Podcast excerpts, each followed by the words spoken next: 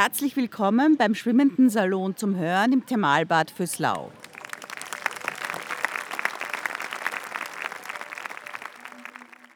Ein hochexplosives Trio ist heute bei uns zu Gast, nämlich Alma Hasun, Petra Morsee und der wunderbare Manuel Rubey treten an, um Herzensschlampereien von Arthur Schnitzler zum Funkeln zu bringen.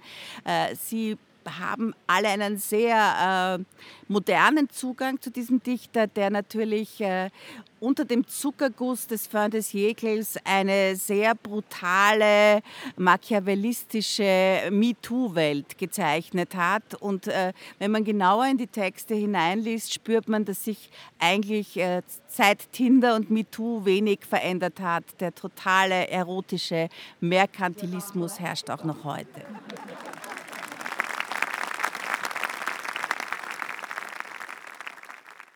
Von der ungeheuren Ausdehnung der Prostitution in Europa bis zum Weltkriege hat die gegenwärtige Generation kaum mehr eine Vorstellung. Während heute auf den Großstadtstraßen Prostituierte so selten anzutreffen sind wie Pferde auf der Fahrbahn, waren damals die Gehsteige derart durchsprenkelt mit käuflichen Frauen, dass es schwerer war, ihnen auszuweichen, als sie zu finden. In jeder Preislage und zu jeder Stunde war damals weibliche Ware offen dargeboten. Und es kostete einen Mann eigentlich ebenso wenig Zeit und Mühe, sich eine Frau für eine Viertelstunde, eine Stunde oder eine Nacht zu kaufen, wie ein Paket Zigaretten oder eine Zeitung.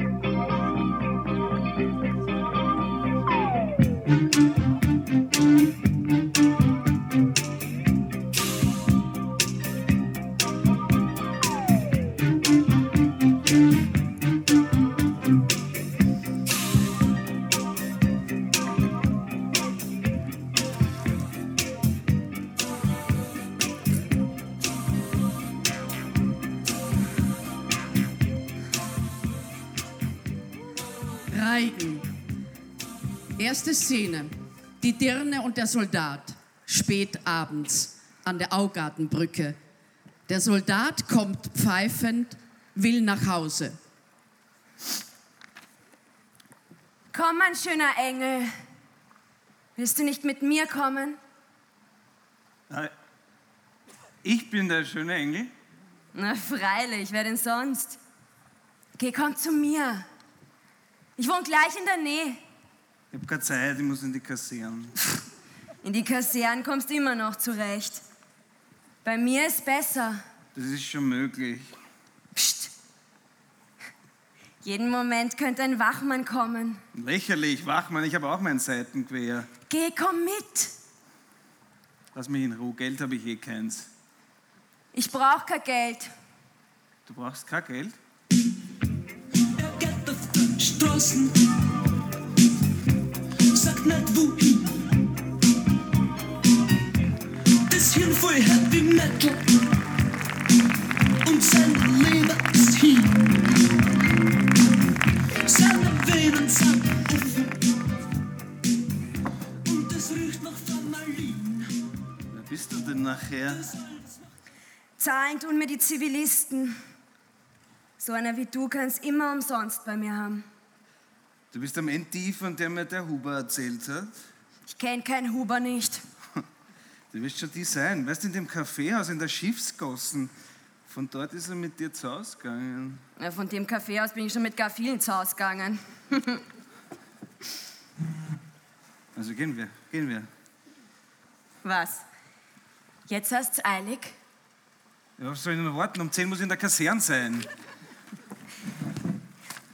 Du, wie lang dienst denn schon? Was geht dich das denn an? Wohnst weit? Zehn Minuten zum Gehen. Ja, das ist mir zu weit. Gib mir ein Puzzle.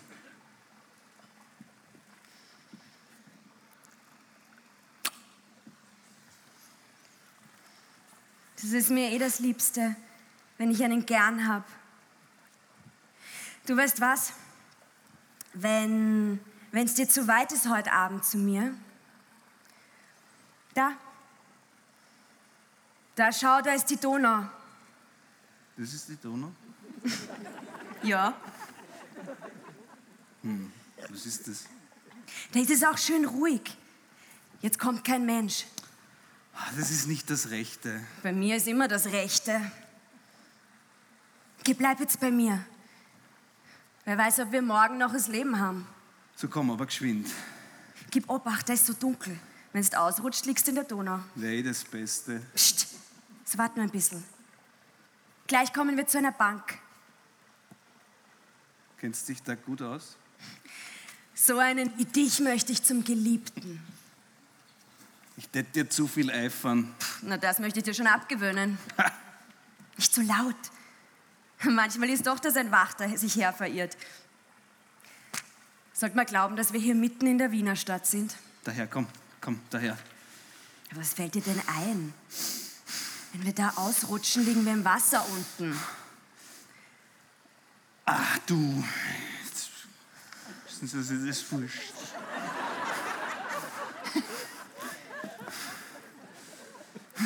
Halt dich nur fest an. Hab keine Angst. Auf der Bank wär's schon besser gewesen. Da oder da, na, grei auf. Was laufst denn so? Ich muss in der Kaserne, ich komme eh schon zu spät. Geh du, wie heißt du denn? Was interessiert dich das denn, wie ich heiß? Ich heiße Leocadia. So einen Namen habe ich auch noch nie gehört. Du bleib da. Ein Sechsal für den Hausmeister gib mir wenigstens. Glaubst du, ich bin deine Wurzen? Servus, Leocadia. Stritzi. Verlott! Kein Gesch... Bitte klatschen.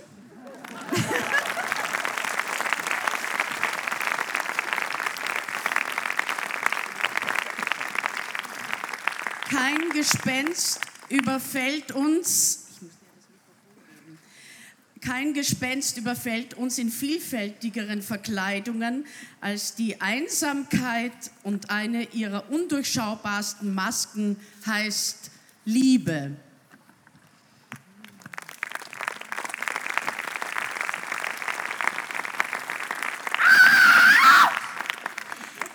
Der Reigen. Der Dichter und die Schauspielerin. Ein Zimmer in einem Gasthof auf dem Land. Es ist ein Frühlingsabend. Über den Wiesen und Hügeln liegt der Mond. Die Fenster stehen offen. Große Stille. Der Dichter und die Schauspielerin treten ein. Wie sie hereintreten, verlöscht das Licht, das der Dichter in der Hand hält. Oh, Was ist denn? das Licht. Aber wir brauchen eh keins. Schau, es ist ganz hell. Wunderbar.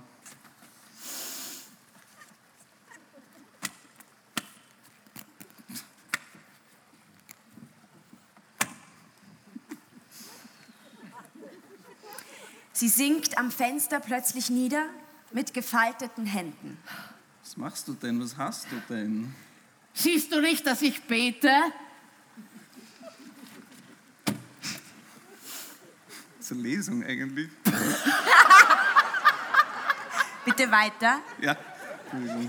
Bisschen Konzentration. Ich gebe auch für eine Lesung alles. Ja, die Menschen wissen das und schätzen das sehr. Meine Damen und Herren, Petra Mossi. Ja. Sie sinkt am Fenster plötzlich nieder mit gefalteten Händen. Was hast du denn? Was machst du Sag denn? einmal, siehst du nicht, dass ich bete? Glaubst du an Gott? Gewiss, bin doch kein blasser Schurke. Ach so. Jetzt komm doch zu mir, knie dich neben mich hin. Na, knie. Kannst wirklich auch einmal beten. Wird dir keine Perle aus der Krone fallen. Ja, er kniet neben sie hin und umfasst sie. Er kniet neben sie Ja. hin und umfasst sie. Wüstling! Wüstling! Und weißt du auch, zu wem ich gebetet habe? Zu Gott nehme ich an. Jawohl, zu dir habe ich gebetet. Warum hast du denn da zum Fenster hinausgeschaut? Sag mir lieber, wo du mich dahin geschleppt hast, du Verführer. Oh, mein Kind, das war ja deine Idee. Du wolltest aufs Land und gerade hierher. Na, habe ich nicht recht gehabt? Gewiss, es ist entzückend hier, wenn man bedenkt, zwei Stunden von Wien, die völlige Einsamkeit. Und was für eine Gegend. Was? Da könntest wohl mancherlei dichten, wenn du zufällig Talent hättest. Warst du schon einmal hier? Ob ich hier schon einmal war? Ha! Hier habe ich jahrelang gelebt. Mit wem? Naja, mit dem Fritz natürlich. Ach so. Den Mann, den habe ich wohl angebetet. Ja, das hast du mir bereits erzählt. Na, äh, bitte, ich kann auch wieder gehen, ja, wenn ich dich langweile. Du mich langweilen, du ahnst gar nicht, was du für mich bedeutest. Du bist eine Welt für sich, du bist, du bist das Göttliche, du bist das Genie. Ja, du, aber du solltest jetzt nicht von Fritz reden. Ja, ja, das war wohl eine Verirrung. Na, Es ist schön, dass du das einsiehst. jetzt komm her, gib mir einen Kuss. Er küsst sie. Ma, der braucht halt lang erst. Wie schon eben gesagt, er küsst sie.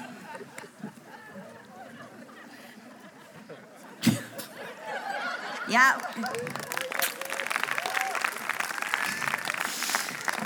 Sie nimmt sein Gesicht in die Hände. Ich hab sie heute nichts mehr vor. Äh, Du! Jetzt wollen wir uns aber gute Nacht sagen. Leb wohl, mein Schatz. wie meinst du das? Na ja, was? Sie werden einfach schlafen legen. Ja, das schon, aber was das gute Nachtsagen anbelangt, wo soll ich denn überhaupt Na übernachten? Herrst, es gibt sicher noch viele Zimmer in diesem Haus da. aber die anderen haben keinen Reiz für mich. Ich werde jetzt übrigens Licht machen. Meinst du nicht? Ja, wenn du unbedingt willst. Er zündet das Licht an, das auf dem Nachtkästchen steht. Was für ein hübsches Zimmer. Fromm sind die Leute hier, lauter Heiligenbilder. Es wäre interessant, eine Zeit unter diesen Menschen zu verbringen. Eine eigene Welt. Wir wissen so wenig von den anderen. Bitte red keinen Stiefel und reich mir lieber diese Tasche vom Tisch herüber. Hier, meine einzige. Sie nimmt aus dem Täschchen ein kleines gerahmtes Bildchen, stellt es auf das Nachtkästchen. Was ist das? Das ist die Madonna. Die hast du immer mit? Das ist doch mein Talisman. Und jetzt geh, Robert. Was sind das für Scherze? Soll ich dir nicht helfen? Nein, nein, du sollst gehen. Und wann soll ich wiederkommen? In zehn Minuten. Auf Wiedersehen. Da, wo willst du denn hin, sag einmal? Ja, ich werde vor dem Fenster auf und ab gehen. Ich liebe es sehr, nachts im Freien herumzuspazieren. Meine besten Gedanken kommen mir so. Und gar in deiner Nähe, von deiner Sehnsucht sozusagen umhaucht, in deiner Kunst webend. Du redest wie ein Idiot. Es gibt Frauen, welche vielleicht sagen, wie ein Dichter. Na, jetzt geh endlich. Du fang mir aber kein Verhältnis mit der Kellnerin an, ja? Er geht. Sie kleidet sich aus. Sie hört, wie der Dichter über die Holztreppe hinuntergeht und hört jetzt seine Schritte unter dem Fenster. Sie geht, sobald sie ausgekleidet ist, zum Fenster, sieht hinunter. Er steht da. Na komm, jetzt komm doch endlich. Sie ruft flüsternd hinunter. Der Dichter kommt rasch herauf, stürzt zu ihr, die sich unterdessen ins Bett gelegt und das Licht ausgelöscht hat. Er sperrt ab. So, und jetzt kannst du dich zu mir setzen und mir was erzählen. Er setzt sich zu ihr aufs Bett. Soll ich nicht das Fenster schließen? Ist dir nicht kalt? Nein. Was soll ich dir denn erzählen? Na ja, äh, wem bist du in diesem Moment untreu? Ich bin es ja leider noch nicht. Na tröste dich, ich betrüge auch jemanden. Das kann ich mir denken. Und was glaubst du, wen? Ja, Kind, davon kann ich keine Ahnung haben. Rate. Warte, na, deinen Direktor. Na, sag einmal, ich bin ja keine Choristin.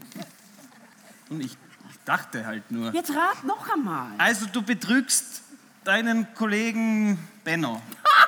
Der Mann liebt ja überhaupt keine Frauen, weißt du das nicht? Der Mann hat ja ein Verhältnis mit seinem Briefträger. Ist das möglich? Jetzt komm, jetzt gib mir lieber einen Kuss. Der Dichter umschlingt sie. Erst umschlingen. wo Ja. sie- Ich mein, äh,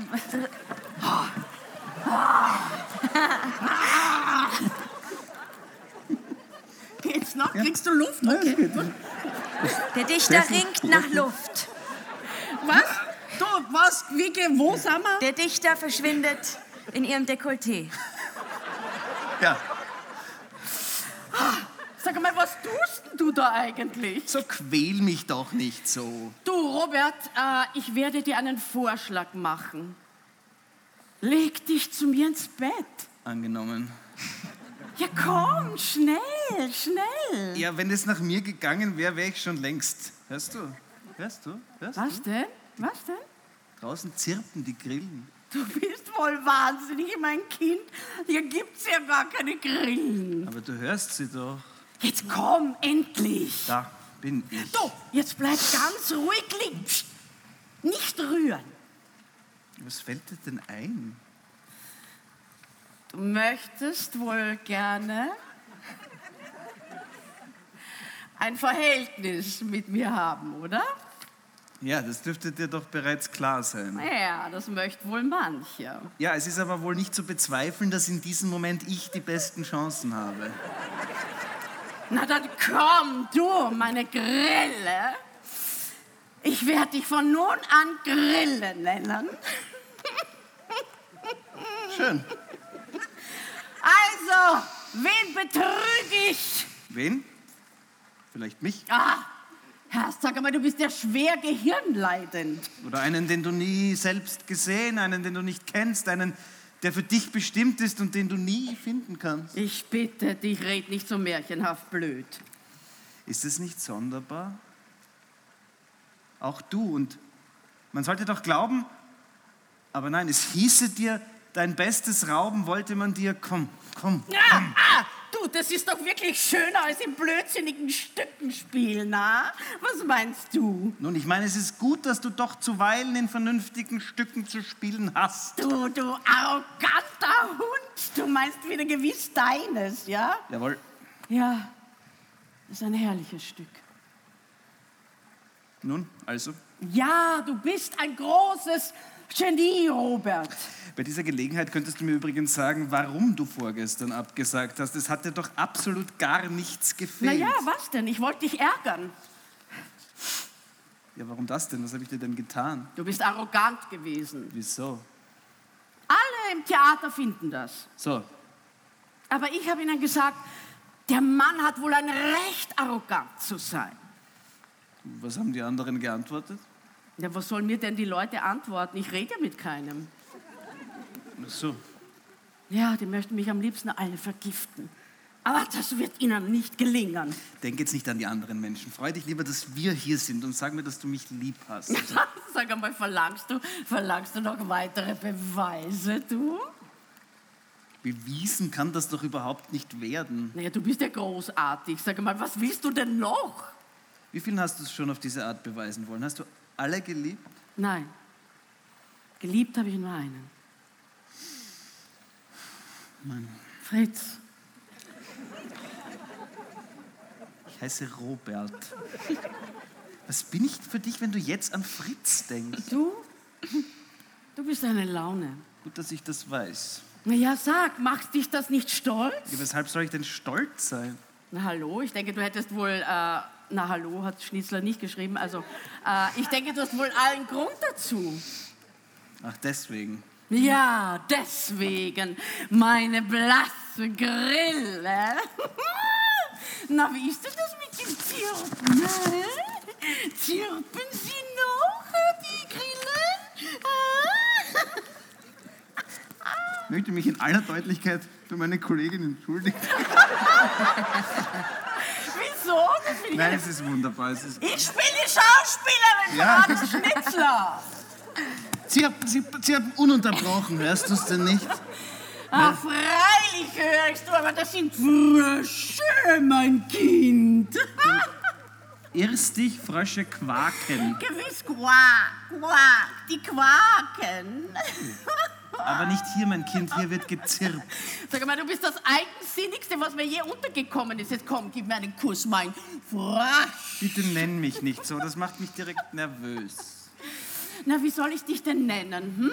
Ich habe einen Namen, Robert. Ach, das ist ja zu dumm.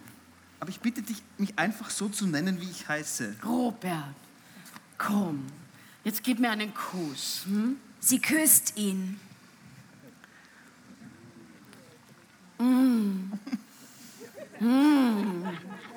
Bist du jetzt zufrieden, mein Fröschlein? Würdest du mir erlauben, mir eine Zigarette anzuzünden? Nein, du, meine Stimme, ja? Die muss geschont werden, ja? Du hast mir übrigens noch kein Wort zu meiner gestrigen Leistung gesagt. Über äh, welche Leistung? Nun? Ach so, ich war nicht im Theater. Du beliebst wohl zu scherzen. Durchaus nicht. Nachdem du vorgestern abgesagt hast, habe ich angenommen, dass du auch gestern noch nicht im Vollbesitz deiner Kräfte sein würdest und da habe ich lieber verzichtet. Ja, da hast du wohl viel versäumt. So, Das war sensationell.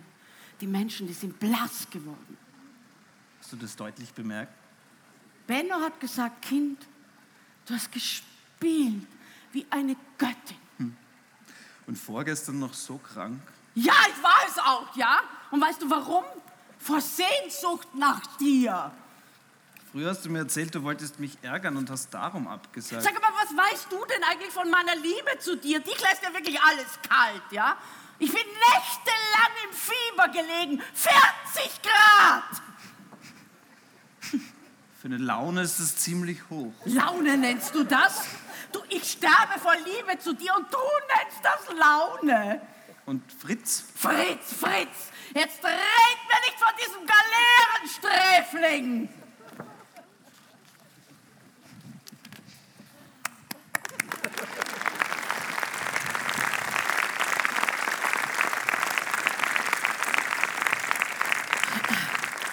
Mit der Figur der Schauspielerin aus dem Reigen hatte Schnitzler auch ein persönliches Erlebnis verarbeitet. Seine äußerst anstrengende, Äußerst nervenaufreibende. Amour fou mit der Schauspielerin Adele Sandrock. Schnitzler war 30, stand kurz vor seinem Durchbruch. Die Sandrock war bereits ein, also eigentlich der Star. Sie war Sie 31. haben doch gesagt, wir sagen nicht, wie alt ich bin. Sie spielte die Fanny in Märchen, was sich für den Erfolg des Stücks als durchaus nützlich erwies.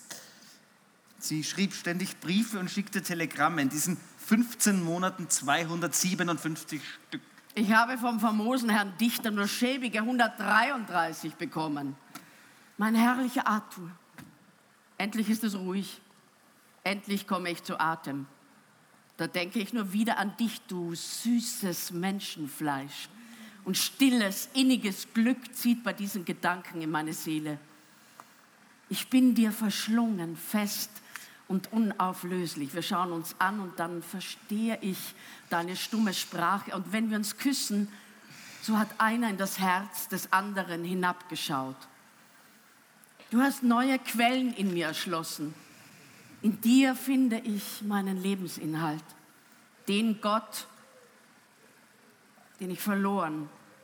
Sei gesegnet dafür, du herrlicher Mensch. Auf der Höhe dieser Leidenschaft muss es bleiben.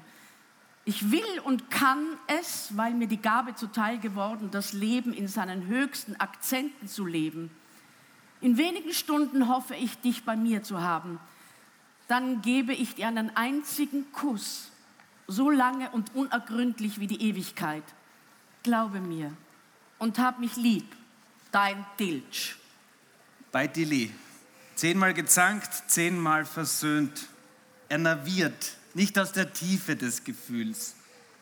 Während ich an Mitzi Glümer schrieb, Brief von Dilly bekommen, ich antwortete abwehrend, Wiedersehen verschiebend. Meine Zärtlichkeit für Dilly ist so müd, so müd. Dilly enerviert mich durch ihre Dummheit und Zudringlichkeit. Heute früh kam ein unsäglich alberner Brief von Dilly. Wenige Worte, mein angebeteter Arthur. Ich bin sehr krank. Wie werde ich heute spielen? Ich liege und habe eine elende Influenza. Für heute schicke ich dir noch zwei Bilder. Ich kann nicht das große einpacken. Warte bis morgen, mein Herz. Sollte ich sterben, so werde ich Auftrag geben, es dir zu senden. Ich bitte dich, stelle dieses Bild mit Widmung auf deinen Schreibtisch, damit du mich siehst. Bitte. Du machst mich glücklich. Für heute leb wohl. Ich habe 40 Grad. Verzeih daher meine Unruhe. in Liebe deine arme Dilly. Ich lasse mir von dir alle Vorwürfe gefallen, nur den der Heuchelei, den solltest du dir abgewöhnen. Ich verstehe auch nicht, was der dunkle Satz bedeutet, ich benütze die Blasiertheit als Deckmantel meiner Wollust. Ich kann diesen Schlag nicht parieren, mein Schatz, denn du hast vorbeigehauen. Meine liebste Dilly, ein Heuchler bin ich nie gewesen, auch verschlossen darf man mich nicht nennen. Freilich gehöre ich nicht zu denen, die vor ihrer Seelenbude stehen und rufen, hereinspaziert. Ich liebe dich und ich denke an dich und ich bin mit vielen innigen Küssen dein Arthur. Du hast mich nicht Ich habe mehr den lieb. Brief noch besiegelt, entschuldige. Du hast mich nicht mehr lieb. Ich habe es längst bemerkt und ich gehe dabei zugrunde. So viel Überwindung müsstest du schon aus Zartgefühl haben für mich als Frau, dass du nicht eine Stunde neben mir hergehst, ohne ein Wort zu reden. Ich fühle mich nicht berufen, die Stellung einer ganz gewöhnlichen Mätresse im Leben einzunehmen. Und du behandelst mich danach, Sandrock. Postskriptum, ich hasse dich. Du gleisnerischer Hund, du Scheusal, du Egoist. Sage ich die Wahrheit, am liebsten wäre mir ein Harem. Und ich möchte gar nicht weiter gestört werden. Wie ich mich nach einer Zärtlichkeit ohne Pathos sehne. Nach so etwas Süßem, Stillen, das mich umschmeichelt, an dem ich mich von den ewigen Martern und Aufregungen erholen kann. Darum bin ich auch immer gegen die sogenannten interessanten Weiber. Die Weiber haben nicht interessant zu sein, sondern angenehm. Na freilich, keine großen Szenen, ja, und keine Gefahren und keine tragischen Verwicklungen, wo der Beginn keine besonderen Schwierigkeiten und das Ende auch keine Qualen hat, wo man lächelnd den ersten Kuss empfängt und mit sehr sanfter Rührung scheidet. Ja, ja, das tät euch so passen. Oder wo man Frauen zum Freiwild werden lässt, ja, wie das Fräulein Else, das von seinem Vater angehalten wurde, dessen Bankrott abzuwenden, indem er sich in der Sommerfrische in einem Hotel in den Bergen einem gewissen sehr wohlhabenden Herrn andienen sollte, ja, dem Herrn Dorstey. Guten Abend, Fräulein Else, grüß dich. Um Gottes Willen, er ist es. Ich sage nichts von Papa, kein Wort. Erst nach dem Essen. Oder ich reise morgen nach Wien. Ich wende mich um mit einem Gesicht, als wüsste ich nicht, wer hinter mir steht. Herr von Dorste. Sie wollen noch einen Spaziergang machen, Fräulein Else? Ach, nicht gerade einen Spaziergang. Ein bisschen auf und ab gehen vor dem Diner. Es ist fast noch eine Stunde bis dahin. Wirklich? Ja, Es ist gar nicht so kühl. Blau sind die Berge. Lustig wär's, wenn er plötzlich um meine Hand anhielte. es gibt doch auf der ganzen Welt keinen schöneren Platz als diesen hier. Finden Sie, Herr von Dorste? Aber bitte sagen Sie nicht, dass die Luft hier wie Champagner ist. Nein, Fräulein Else, das sage ich erst von 2000 Metern. Und hier stehen wir auf kaum 1650 über dem Meeresspiegel. Macht das einen solchen Unterschied? Selbstverständlich. Waren Sie schon mal in Engadin? Nein, noch nie. Also, dort ist die Luft wirklich wie Champagner? Man könnte es beinahe sagen, aber Champagner ist nicht mein Lieblingsgetränk. Ich ziehe diese Gegend vor, schon wegen der wundervollen Wälder. Wie langweilig er ist. Merkt er das nicht? Er weiß offenbar nicht recht, was er mit mir reden soll. Mit einer verheirateten Frau wäre das einfacher. Man sagt eine kleine Unanständigkeit und die Konversation geht weiter. Bleiben Sie noch länger hier in San Martino, Fräulein Else? Idiotisch. Warum schaue ich ihn so kokett an? Und schon lächelt er in der gewissen Weise. Nein, wie dumm die Männer sind. Wahrscheinlich bis zum 10. Ah. Die Frau Mama ist wohl noch in Gmunden. Nein, Herr von Dorste, sie ist schon in Wien. Ist schon seit drei Wochen. Papa ist auch in Wien. Er hat sich heuer kaum acht Tage Urlaub genommen. Denken Sie, Herr von Dorste, gerade heute habe ich einen Brief von zu Hause bekommen. Das war nicht sehr geschickt. Er macht ein etwas verblüfftes Gesicht. Nur weiter. Nicht schlucken. Vorwärts, vorwärts. Jetzt oder nie. Herr von Dorste, Sie haben ebenso lieb von Papa gesprochen. Es wäre geradezu hässlich von mir, wenn ich nicht ganz aufrichtig zu Ihnen wäre.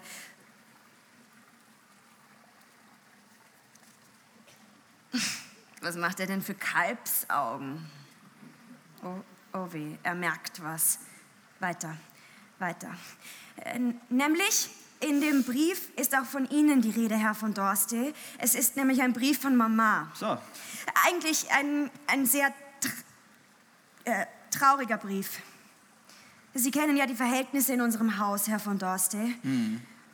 Um Himmels Willen, ich habe ja Tränen in der Stimme. Vorwärts. Vorwärts. Jetzt gibt es kein Zurück mehr. Gott sei Dank. Kurz und gut, Herr von Dorste.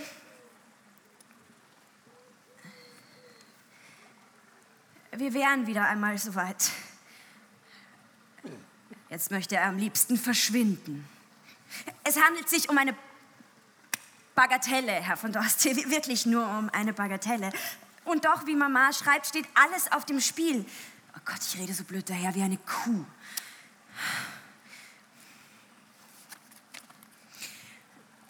Aber meinen Arm braucht er darum nicht zu berühren. Also was gibt's denn eigentlich, Fräulein Else? Was steht denn in dem traurigen Brief von Mama? Herr von Dorste, der Papa, mir zittern die Knie. Die Mama schreibt, dass der Papa, Um Gottes Willen, Else, was ist Ihnen denn? Wollen Sie nicht lieber hier ist eine Bank? ja. Danke, Herr von Dorste. Oh, Es ist nichts, gar nichts. Wie er mich ansieht. Wie konntest du das von mir verlangen, Papa? Sein Monokel baumelt. Dumm sieht das aus. Soll ich ihm antworten? Ich muss ja. Also geschwind. Damit ich es hinter mir habe. Was kann mir denn passieren? Er ist ein Freund von Papa. Ach Gott, Herr von Dorste, Sie sind ja ein alter Freund unseres Hauses. lächeln, lächeln, geht schon. Ich empfinde für Ihren Papa eine so aufrichtige Freundschaft, für Sie alle. Er soll mich nicht so ansehen. Es ist unanständig. Nun, Herr von Dorste, jetzt, jetzt hätten Sie die Gelegenheit, Ihre Freundschaft für meinen Vater zu beweisen.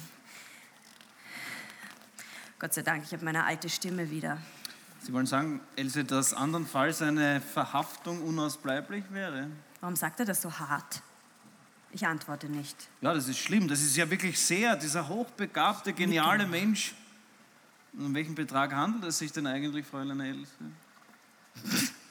Warum lächelt er denn? Was, was meint er mit seinem Lächeln? Dass es gleichgültig ist, wie viel? Und wenn er Nein sagt? Ich bringe mich um, wenn er Nein sagt. Also, also ich, ich soll die, die Summe nennen. Es handelt sich im Ganzen um 30.000 Gulden, Herr von Dorstey.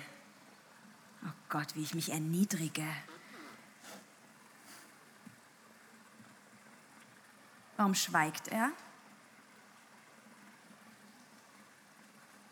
Warum, warum bewegt er keine Miene? Wa- Warum sagt er nicht Ja? Wo ist das Scheckbuch und die Füllfeder? Er wird doch um Himmels Willen nicht Nein sagen. Soll ich mich, soll ich mich auf, die, auf die Knie werfen vor ihm? Das ist auch dumm. Also 30.000 Gulden, Herr von Dorste, eigentlich eine lächerliche Summe. Warum habe ich das gesagt? Wie dumm. Aber er lächelt. Dummes Mädel, denkt er. Er lächelt ganz liebenswürdig. ja, Papa ist gerettet. Er hätte ihm auch 50.000 geliehen und wir hätten uns allerlei anschaffen können. Ich hätte mir neue Hemden gekauft. Wie gemein ich bin. Ja, so wird man. Nicht ganz so lächerlich, liebes Kind. Warum sagt er liebes Kind? Wie Sie sich das vorstellen, noch 30.000 Gulden wollen verdient Ist das sein. gut oder schlecht? Entschuldigen Sie, Herr von Dorste, nicht so habe ich es gemeint. Ich dachte nur, wie, wie traurig es ist, dass Papa wegen einer solchen Summe, also we- we- wegen einer solchen Bagatelle, ach Gott, ich verhasple mich ja schon wieder. Warum sagt er nicht endlich ja?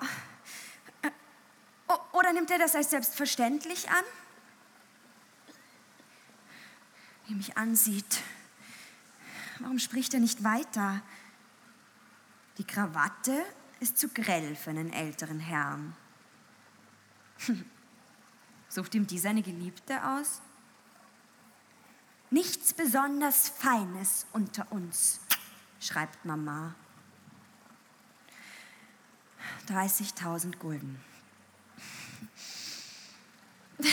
Ich lächle ihn ja an. Warum lächle ich denn? Oh, wie feig ich bin. Und wenn man wenigstens annehmen dürfte, mein liebes Fräulein Else, dass mit dieser Summe wirklich etwas getan wäre, aber Sie sind doch ein kluges Geschöpf. Was wären diese 30.000 Gulden auf ein Tropfen auf dem heißen Stein? Die Situation ist unmöglich. Ich sitze da wie eine arme Sünderin.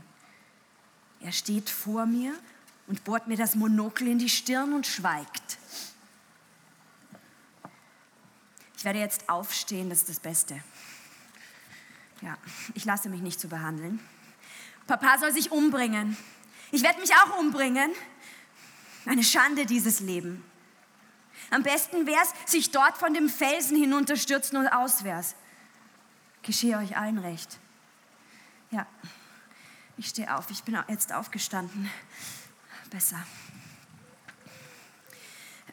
Ja, entschuldigen Sie, Herr von Dorste, dass ich Sie unter diesen Umständen überhaupt bemüht habe. Ich kann Ihr ablehnendes Verhalten natürlich ko- vollkommen verstehen. So aus. Ich gehe. Bleiben Sie, Fräulein Else, bleiben Sie. Sie haben meine Antwort noch nicht abgewartet, Else. Also, Else, ich bin bereit. Dr. Viola soll übermorgen um 12 mittags die 30.000 Gulden haben, unter einer Bedingung. Was will er? Seine Stimme klingt schon wieder. Hätte ich es vor einer Stunde für möglich gehalten, Ich dass ahne, ich wo er hinaus will. Wehe ihm. in einem solchen Fall überhaupt mir jemals einfallen lassen würde, eine Bedingung zu stellen. Und man, nun tue ich es ja doch, Else. Man ist eben nur ein Mann. Und es ist nicht meine Schuld, dass Sie so schön sind, Else. Was will er? Was will er? Vielleicht hätte ich heute oder morgen das Gleiche von Ihnen erbeten, was ich jetzt erbitten will, auch wenn Sie nicht 30.000 Gulden von mir gewünscht hätten. Aber freilich unter anderen Umständen hätten Sie mir wohl kaum Gelegenheit vergönnt, so lange Zeit unter vier Augen mit Ihnen zu reden. Er fasst nach meiner Hand. Was fällt ihm denn ein? Wissen Sie das nicht schon lange, Else? Er soll meine Hand loslassen. Sie müssten keine, Ach, Gott sei Dank, er lässt sie los. Sie müssen- Nicht so nah, nicht so nah. Sie müssten keine Frau sein, Else, wenn Sie es nicht gemerkt hätten. Je voudrais Sie. er hätte es auch Deutsch sagen können, der Herr Vicomte. Muss ich noch mehr sagen? Diesmal will ich nichts anderes, Else, als Sie sehen. Ist er verrückt? Er sieht mich doch. Ah. Ach, so meint er das. Warum schlage ich ihm nicht einfach ins Gesicht im Schuften? Bin ich rot geworden oder blass? Ja, nackt willst du mich sehen? Das möchte mancher. Ich bin schön, wenn ich nackt bin. Warum schlage ich ihm nicht einfach ins Gesicht? Riesengroß ist sein Gesicht. Warum so nah, du Schuft? Ich will deinen Atem nicht auf meinen Wangen. Wir schauen uns in die Augen wie Todfeinde. Ich möchte ihm Schuft sagen. Schuft. Du Schuft. Schuft! Du, du Schuft!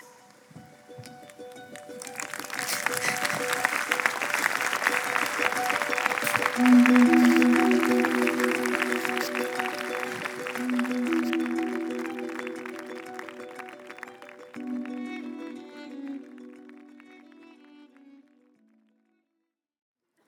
Wetter hält, aber die Verabredungen nicht. Schmerzlicher, als dass wir niemals die Wahrheit zu hören bekommen, ist, dass wir sie auch beim besten Willen niemals aussprechen können. Denn was wir auch sagen, der andere hört die Wahrheit nicht, die wir ihm vermitteln wollten. Was von unseren Lippen kam und was in des anderen Seele dringt, ist niemals das Gleiche. Es ist schon im nächsten Augenblick nicht dasselbe mehr. Es kommt darauf an, was der andere hören wollte, wie er zu dir steht und so weiter. Und die Wahrheit um ihrer selbst willen ist kein Wert. So wenig wie ein Geldstück in einem Land, wo es keinen Kurs gibt. Abschiedssouper aus dem Anatol. Ein Cabernet Particulier im Sacher. Anatol bei der Türe stehend. Und liebe Menschen, Sie haben Petra Mosse schon in vielen Rollen gesehen, aber möglicherweise noch nicht als Anatol. Anatol bei der Türe stehend erteilt eben dem Kellner Befehle. Ich muss erst zum Mann werden, Manuel. Sag doch noch was. Ja, ähm, wie Sie wissen, scheidet Frau Mosse aus dem Burgtheater und Sie können sie aber auf freier Wildbahn bei Lesungen äh, im Rabenhof gemeinsam mit Polly Adler alias Angelika Hager sehen. Viele tolle Filme mit ihr werden permanent und völlig zu Recht wiederholt. Ähm, Das ist ja Wahnsinn. und Wie macht man am Bart, Manuel? ich komme. Ja.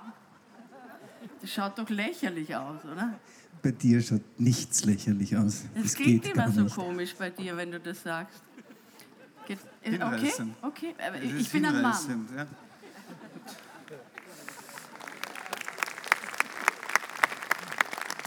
Okay.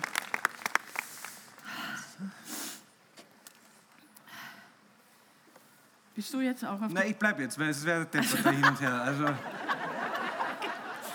Jetzt haben wir es aber eingelegt, aber gut. Ah. Ah, Okay. äh, hm. Ja, ja, ja. soll ich noch was, den Kellner spielen oder irgendwas? Hörst bitte, ich, ich spüle gerade. Also, Entschuldige, das war so, so wahrhaftig wieder, dass ich gar nicht wusste. Spielt sie schon? Oder probt sie noch?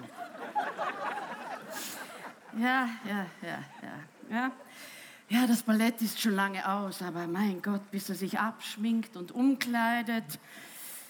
Ah, mir ist sehr feierlich zumute. Nein, nein, nein, ich will mich am Ende nicht mit ihr verloben. Viel feierlicher.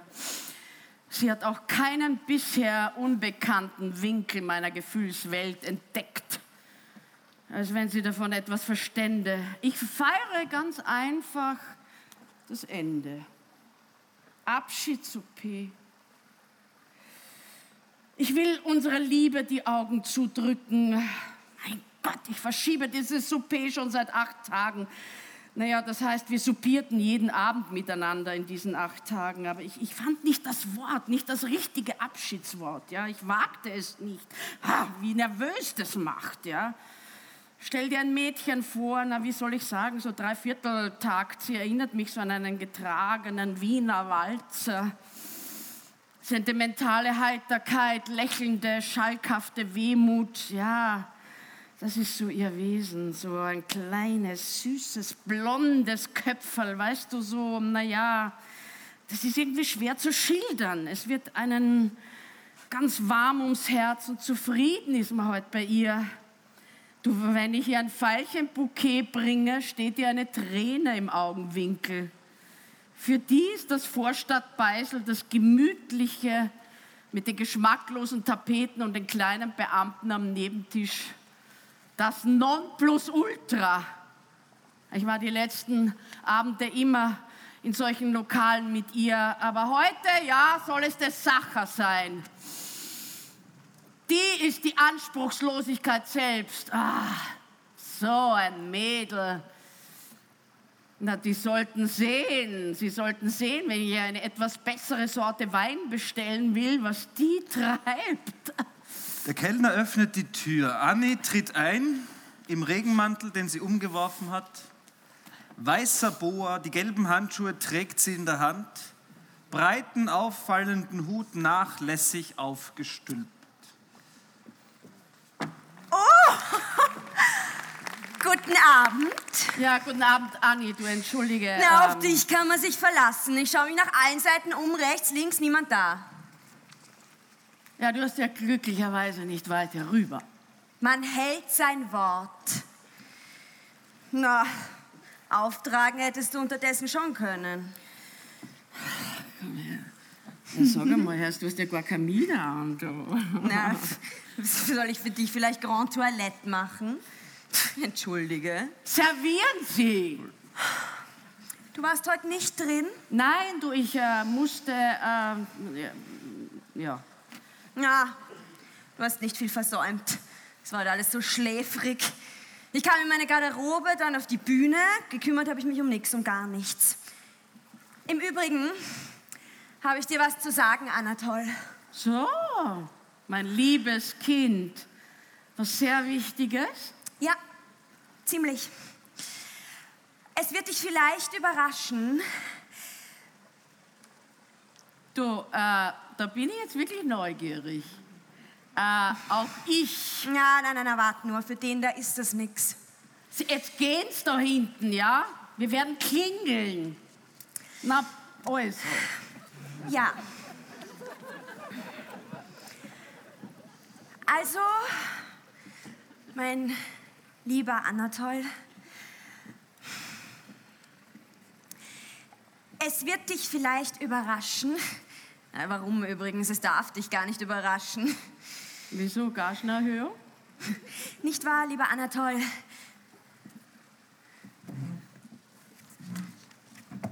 Du, wo sind denn die Au... Ah! Die Austern! Oh, ich liebe Austern. Jetzt redet die schon wieder von den Austern. Mm, Du sagten, sind das Ostender oder Whitestable? Ostender. Ostender sind das. Ich dachte es, aber ich schwärme für Austern. Das ist doch eigentlich das Einzige, was man täglich essen Du kann. sag einmal, du willst mir ja was sehr Wichtiges mitteilen. Ah ja, ja. Also wichtig ist es all allerdings, sogar sehr. Erinnerst du dich äh, an eine gewisse Bemerkung? Ja, welche? Äh, welche? Ja, ich kann ja nicht wissen, welche Bemerkung du gemeint hast. Nun, ich meine die folgende. Warte, wie war sie nur? Ja. Anni, sagtest du, wir wollen uns nie betrügen. Ja. Na nun. Nie betrügen. Lieber gleich die ganze Wahrheit sagen. Ja, ich meinte. Aber wenn es jetzt zu spät ist? was sagst du? Nein, nein, nein, es ist nicht zu spät. Ich sag's dir zur rechten Zeit, also knapp zur rechten Zeit. Äh, morgen wäre es vielleicht schon zu spät. Sag mal, bist du toll, Anni? Ja. Anna, toll, du musst deine Austern weiter essen. Sonst rede ich nix, gar nix. Was heißt das? Du musst. Na, essen. Du sollst reden. Du, ich vertrag diese Art von Späßen nicht. Nun, es war ja abgemacht, dass wir es uns ganz ruhig sagen sollten. Also, wenn es einmal dazu kommt. Und nun kommt es eben dazu. Das heißt, Ja, das heißt, dass ich heute leider zum letzten Mal mit dir supiere. na, du wirst ja wohl die Güte haben, dich zu erklären. Na, es ist aus zwischen uns. Es muss aus sein. Du, mein liebes Kind, ich habe wirklich jetzt noch immer nicht verstanden. Du hast wohl einen Heiratsantrag erhalten. Wenn es das wäre, das wäre kein Grund, dir den Abschied zu geben. Abschied zu geben? Na, es muss ja heraus. Ich bin verliebt, Anatol. Rasend verliebt!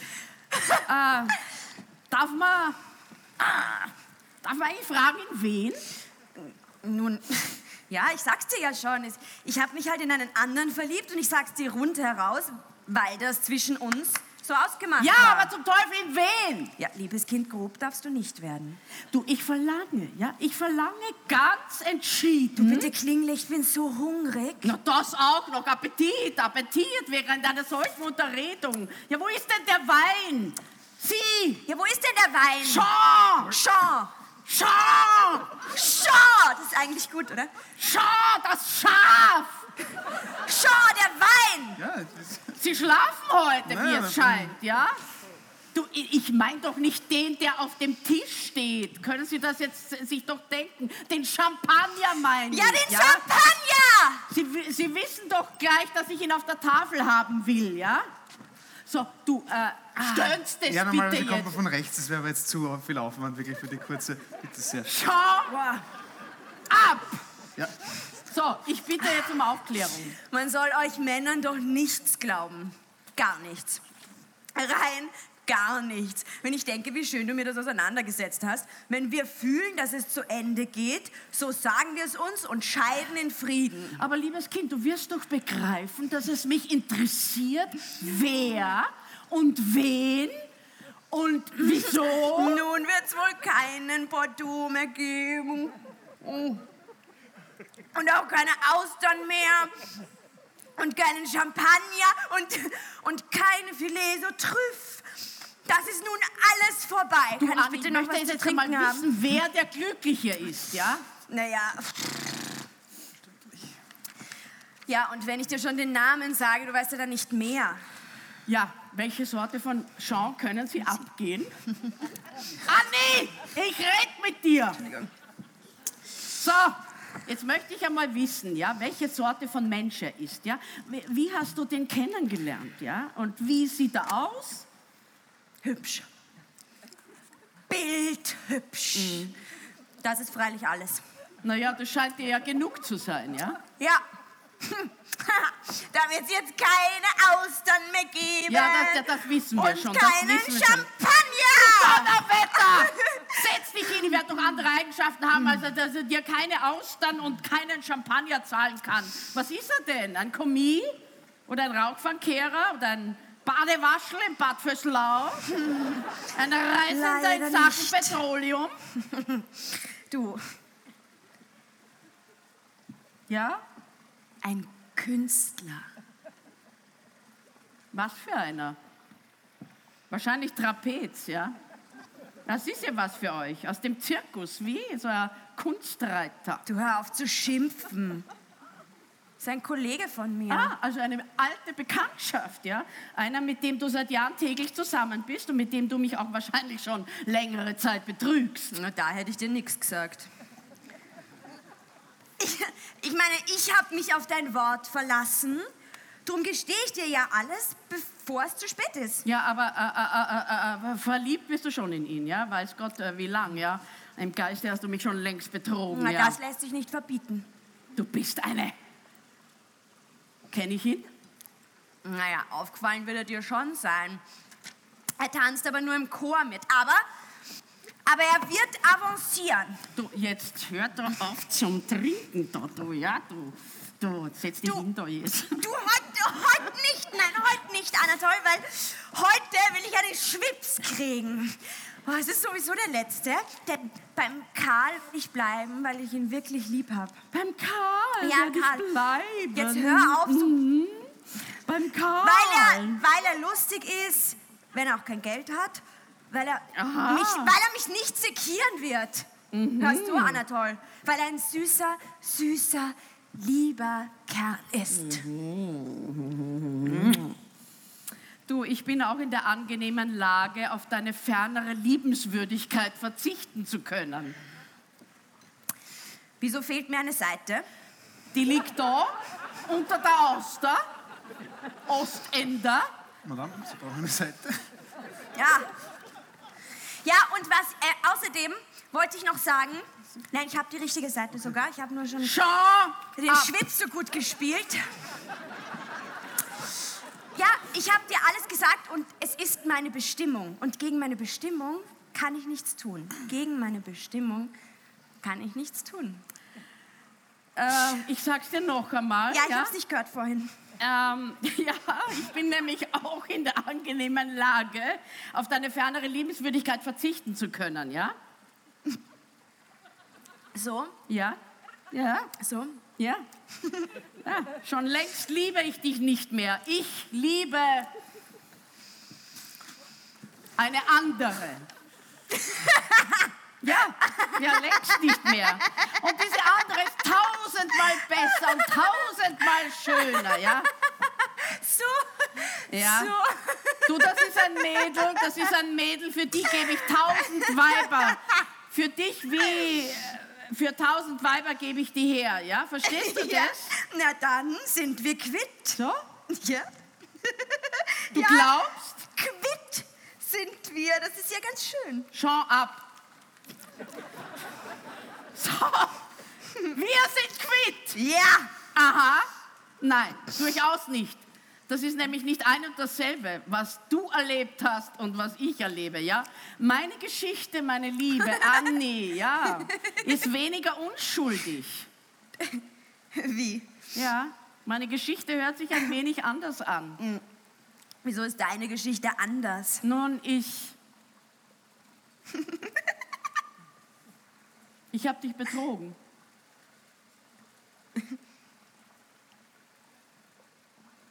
Wie? Wie? Betrogen habe ich dich, wie du es verdienst. Tag für Tag, Nacht für Nacht. Ich kam von ihr, wenn ich dich traf, und ging zu ihr, wenn ich dich verließ. Infam. Das ist infam. Man kann sich bei euresgleichen nicht genug eilen, sonst kommt er einem zuvor. Na, zum Glück habe ich keine Illusionen. Da sieht man es wieder, ja. Ja, da sieht man es wieder, nicht wahr? Da sieht man es, ja? Dass so ein Mann hundertmal rücksichtsloser ist als ein ja, das Frauenzimmer. sieht man, so rücksichtslos war ich. Ich Ja. als Mann war so ja, rücksichtslos. Mhm. Rücksichtslos. Rücksichtslos. Ja, genau, Anatol. Das, weil das, das habe ich dir doch nicht gesagt. So Aha. rücksichtslos kann nur ein Mann sein. Ja. Schau! Äh, Mister? Äh, mein Herr? Ja, schon. Schau! Anni, los! Schau, geht sie weg mit ihrer Creme! Was? Vanillecreme? Mm. So, her damit. Was, du wagst es noch? Ja, ich muss ja jetzt auch von der Creme Abschied nehmen. Aha. Und, und vom Bordeaux und vom Aha. Champagner und von den Austern und ganz besonders, ganz besonders Was denn, was denn, was denn, was denn? von dir, Anatol. Plötzlich von der Türe weg mit einem ordinären Lächeln geht Annie zur Zigarettenschachtel, die auf dem Trumeau steht, und stopft sich eine Handvoll Zigaretten in die Tasche. Nicht für mich. Die bringe ich ihm. Na, sehen Sie? Ist ja ganz leicht gegangen.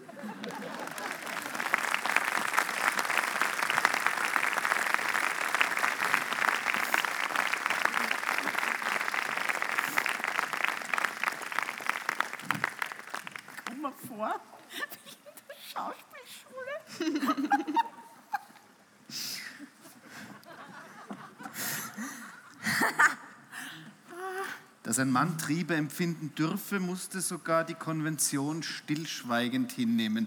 Dass eine Frau gleichfalls ihnen unterworfen sein könnte, dies ehrlich zuzugeben, hätte gegen den Begriff der Heiligkeit der Frau verstoßen. War ich zu schnell? Du bist, soll ich deinen Text Du bist weiter? immer zu schnell. So gut. Äh, Das Scheitern seiner Ehe, der Verlust seiner Frau Olga, die ihn vor aller Öffentlichkeit betrogen hatte, stürzte den einst so notorischen Frauenverführer Arthur Schnitzler in schwere Depressionen, die wir in seinen Tagebüchern nachlesen können. Melancholie, Melancholie, Melancholie. Wieder einmal scheint ein Abschluss definitiv. So unvorstellbar mir ein Zusammenleben mit ihr erscheint, das völlig Unwiderrufliche erschüttert mich zutiefst. Jede unserer Begegnungen ist immer wieder ein neuer Tod, ein neues Begräbnis. Ich kann oft vor Tränen kaum reden. Lucy, eine Freundin, spricht das harte Wort aus, dass Olga das Maß von Leid nicht wert sei, das sie über mich gebracht hat. Alma Mahler, eine Herzensvertraute, versuchte sich auch nach der Trennung immer wieder als Vermittlerin einzuschalten. Nachmittags allein zu Hause, da schleichen schon wieder diese Melancholien heran. Ich sage zu Alma, schade, dass ich dich nicht früher kennengelernt. Sie waren die einzige Frau, für die ich ein Verbrechen begangen hätte, begehen hätte können, steht hier. Und das hätte ich gern einmal erlebt. Sie hörte mit einem geschmeichelten, fast glücklichen Gesicht zu, ungewiss, ob ich oder sie zu alt. Im Alter sollte Arthur die Leidenschaft für jenen Typ Frau verlassen, den er in jungen Jahren wie manisch, ja, man kann es nicht anders sagen, konsumierte. Für so ein süßes Mädel gebe ich zehn dämonische Weiber her. Über seine Begegnungen mit den süßen Mädeln führt der junge Arzt sogar so etwas wie eine koitale Erfolgsstatistik. Auf 563 Begegnungen bringt er es mit der Kunststickerin Jeanette Heger, auf 400 Male mit der Schauspielerin Mitzi Glümer, der himmlischen Geliebten. Als er Mitzi auf die Schliche kommt, dass sie neben ihm auch andere Affären hat, beschimpft er sie. Kanaille, Komödianten, Hure, niedrigste Kreatur unter der Sonne. Er kränkte leicht und er war leicht zu kränken.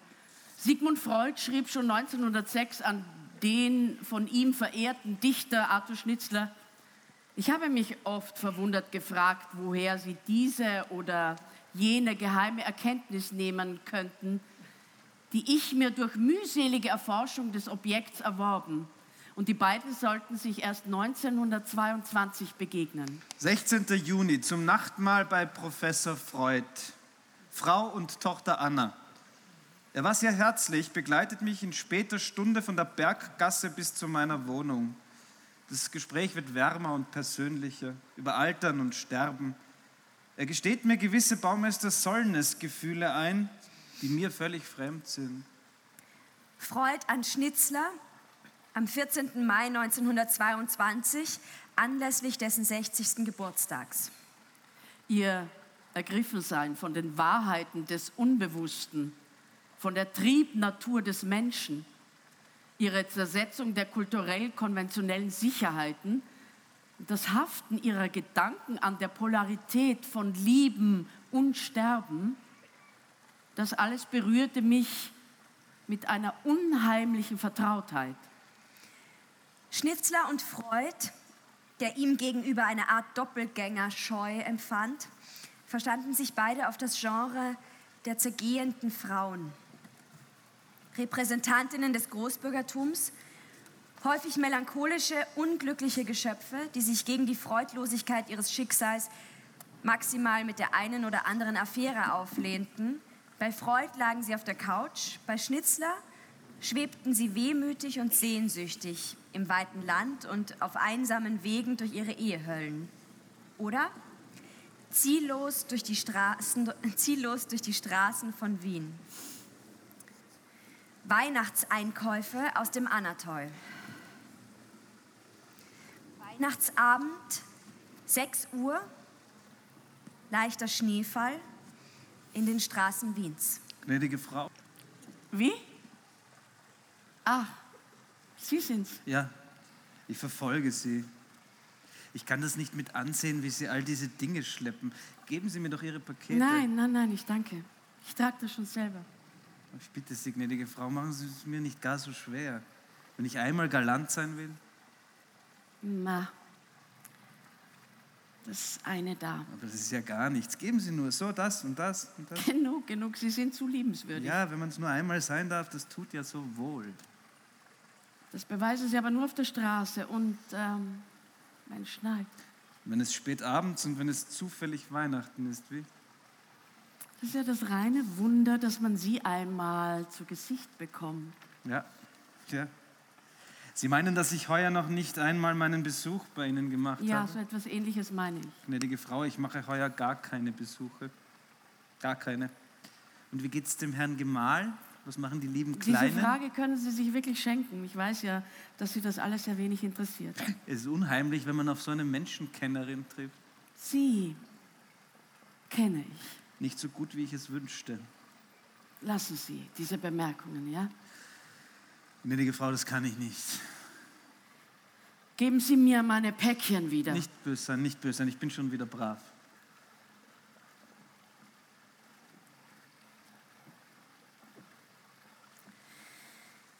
Naja, irgendwas dürfen Sie schon reden. Irgendwas, aber Ihre Zensur ist so streng. Erzählen Sie mir doch was. Wir haben uns schon so lange nicht gesehen. Was machen Sie denn eigentlich? Ich mache nichts. Wie gewöhnlich. Nichts. Gar nichts. ist wirklich schade um Sie. Na, Ihnen ist das sehr gleichgültig. Wie können Sie das behaupten? Warum verbummle ich mein Leben? Wer ist schuld? Wer? Geben Sie mal meine Pakete. Ich habe ja niemandem die Schuld gegeben. Ich fragte nur so ins Blaue. Sie gehen wohl immerfort spazieren. Spazieren, da legen Sie so einen verächtlichen Ton hinein. Als wenn es was Schöneres gäbe. Es liegt so was Herrliches Planloses in diesem Wort. Heute passt es übrigens gar nicht auf mich. Heute bin ich beschäftigt, gnädige Frau, genauso wie Sie. Wieso? Ich mache auch Weihnachtseinkäufe. Sie? Ja. Ich finde nur nichts Rechtes.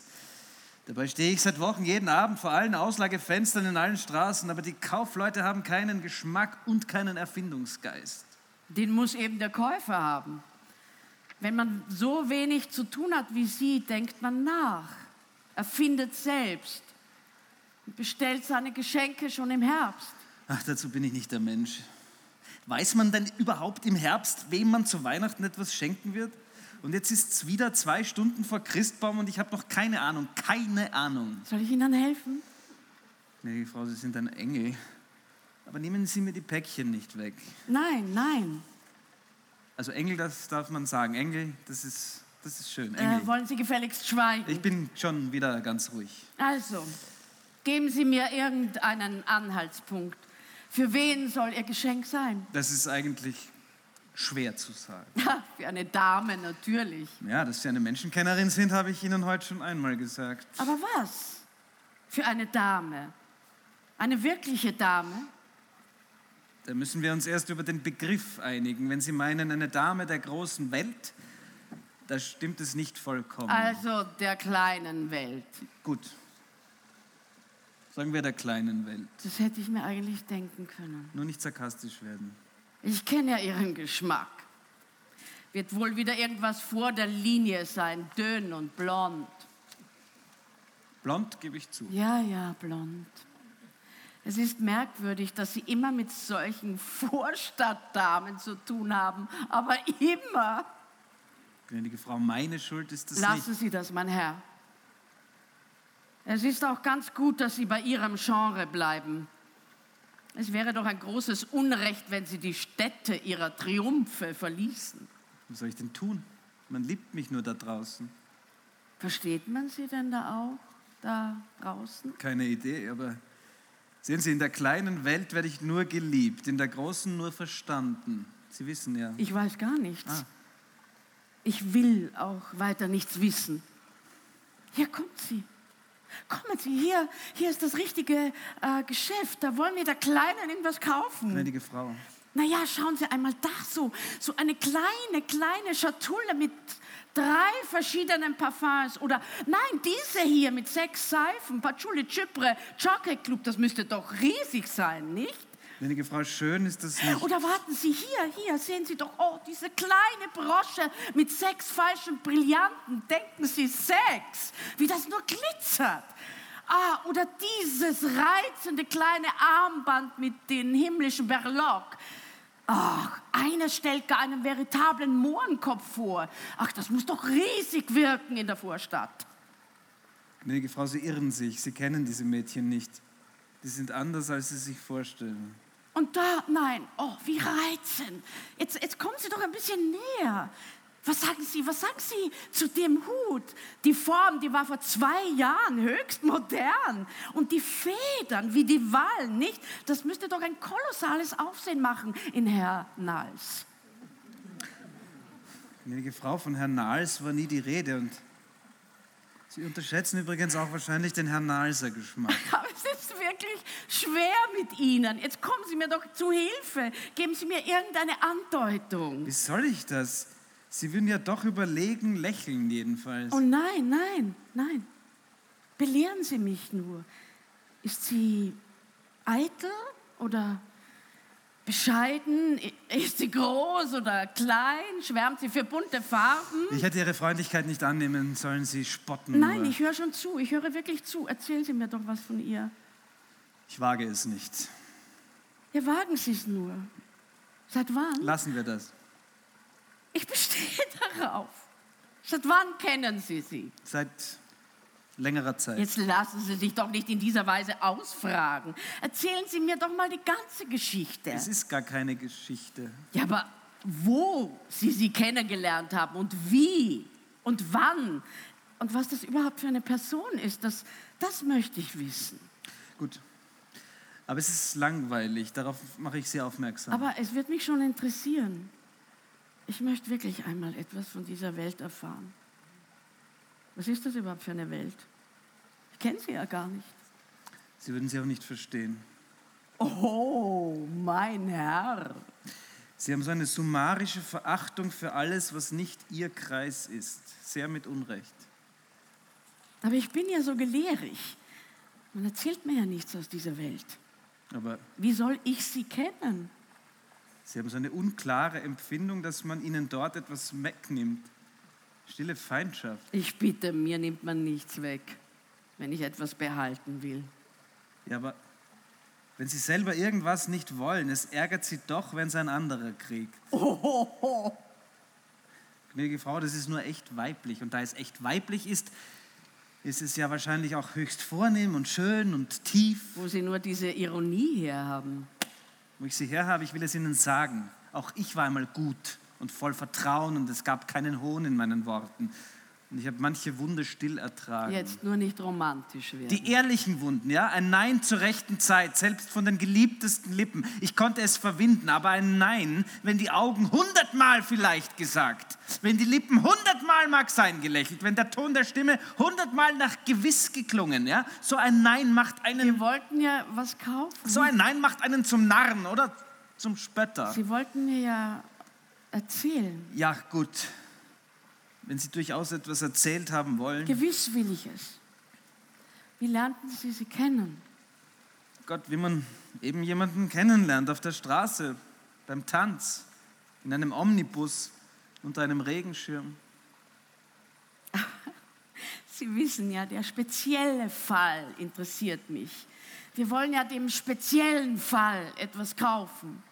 Dort in der kleinen Welt gibt es ja keine speziellen Fälle. Eigentlich auch in der großen nicht. Ihr seid ja alle so typisch. Mein Herr, jetzt fangen Sie an, wirklich. das ist ja nichts Beleidigendes, durchaus nicht. Ich bin ja auch ein Typus. Und was für einer? Leichtsinniger Melancholiker. Und ich?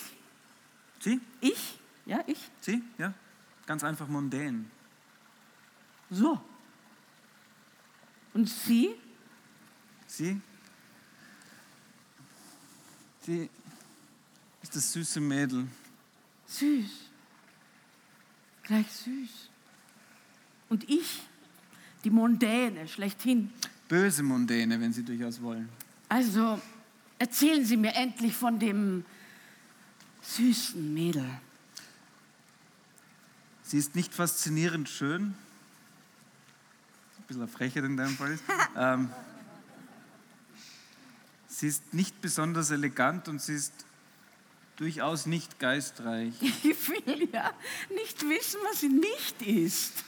Aber sie hat die weiche Anmut eines Frühlingsabends und die Grazie einer verzauberten Prinzessin und den Geist eines Mädchens, das zu lieben weiß. Diese Art von Geist soll ja sehr verbreitet sein in ihrer kleinen Welt. Sie können sich da nicht hineindenken. Man hat ihnen zu viel verschwiegen, als sie junges Mädchen waren und hat ihnen zu viel gesagt, seit sie junge Frau sind. Darunter leidet die Naivität ihrer Betrachtungen. Aber Sie hören doch, ich will mich belehren lassen. Ich glaube Ihnen ja schon, die verzauberte Prinzessin. Erzählen Sie mir einfach nur, wie Ihr Zaubergarten ausgesehen hat, in dem sie ruht.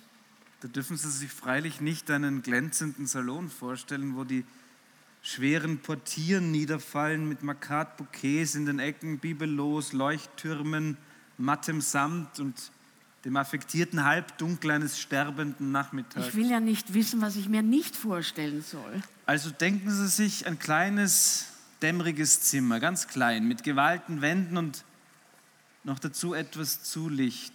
Ein paar alte Kupferstiche mit verblassten Aufschriften hängen da und dort, eine Hängelampe mit einem Schirm. Vom Fenster aus, wenn es Abend wird, die Aussicht auf die im Dunkel versinkenden Dächer und Rauchfänge. Und wenn der Frühling kommt, da wird der Garten gegenüber blühen und duften. Wie glücklich müsste sie sein, dass sie schon zu Weihnachten an den Mai denken. Ja, dort bin ich zuweilen auch glücklich. Genug, ah, genug, es wird spät. Wir wollten ihr ja was kaufen. Vielleicht etwas für das Zimmer mit den gemalten Wänden. Es fehlt nichts darin. Ja, ihr, aber das glaube ich schon. Aber ich möchte Ihnen, ja, Ihnen das Zimmer so recht nach Ihrer Weise schmücken. Mir? Ja, mit persischen Teppichen, Ich bitte Sie, persische mit Tepp- einer Ampel von gebrochenem rot-grünem Glas und ein paar Vasen mit frischen Blumen. Ja, aber ich will ja ihr was bringen. Ah, ah, ja, ja, ja, ja, das ist wahr. Äh, Also wir müssen uns jetzt entscheiden. Äh, Sie wartet wohl schon auf Sie, oder? Gewiss. Sie wartet?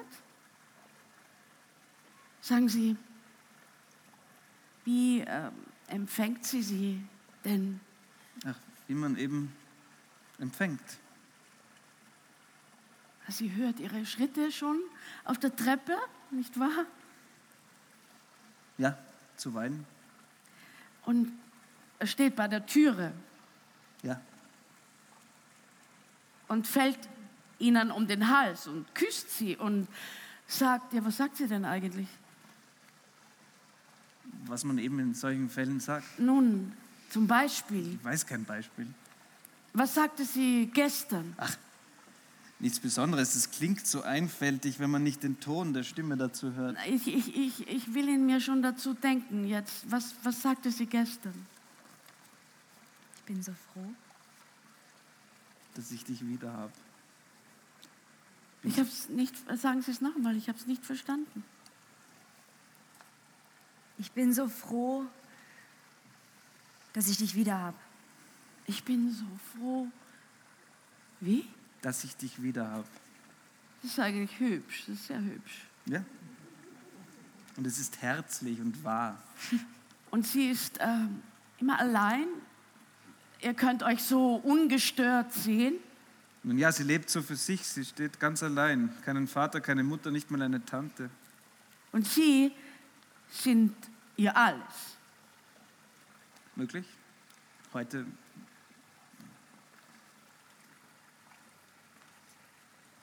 Es wird zu spät. Sehen Sie, wie, wie leer die Straßen schon sind. Oh, ich hielt sie auf. Sie müssen ja nach Hause. Freilich, freilich. Man wird mich schon erwarten. Aber was machen wir jetzt mit dem Geschenk? Oh, ich finde schon eine Kleinigkeit. Aber wer weiß, wer weiß. Ich habe mir das jetzt schon einmal in den Kopf gesetzt, dass ich ihrer, dass ich dem Mädel was aussuchen will. Ach, ich bitte Sie, gnädige Frau. Ich möchte am liebsten dabei sein, wenn Sie ihr das Weihnachtsgeschenk bringen. Ich habe eine solche Lust bekommen, das kleine Zimmer und das süße Mädel zu sehen. Die weiß ja gar nicht, wie gut sie es hat. Jetzt, aber bitte geben Sie mir die Päckchen. Es, es wird zu spät. Ja, ja. Ich danke Ihnen.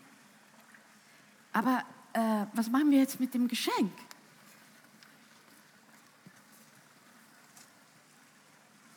Ah, warten Sie, warten Sie. Ich, äh, ich will ihr selbst was schicken. Sie, gnädige Frau, Sie selbst. Aber was, was nur? Ähm, ähm, diese Blumen. Diese Blumen. Einfach diese Blumen. Äh, es soll nichts anderes sein als ein Gruß, gar nichts weiter. Aber Sie müssen ja etwas dazu ausrichten, ja? Gnädige Frau, Sie sind so lieb. Aber versprechen Sie mir, das ihr zu bestellen mit den Worten, mit denen ich Sie jetzt beehren werde? Gewiss. Versprechen Sie mir das? Ja, mit Vergnügen, warum denn nicht? Dann sagen Sie ihr, Nun? Sagen Sie ihr. Diese Blumen, mein süßes Mädel, schickt dir eine Frau, die vielleicht ebenso lieben kann wie du und die den Mut dazu nicht hatte. Gnädige Frau.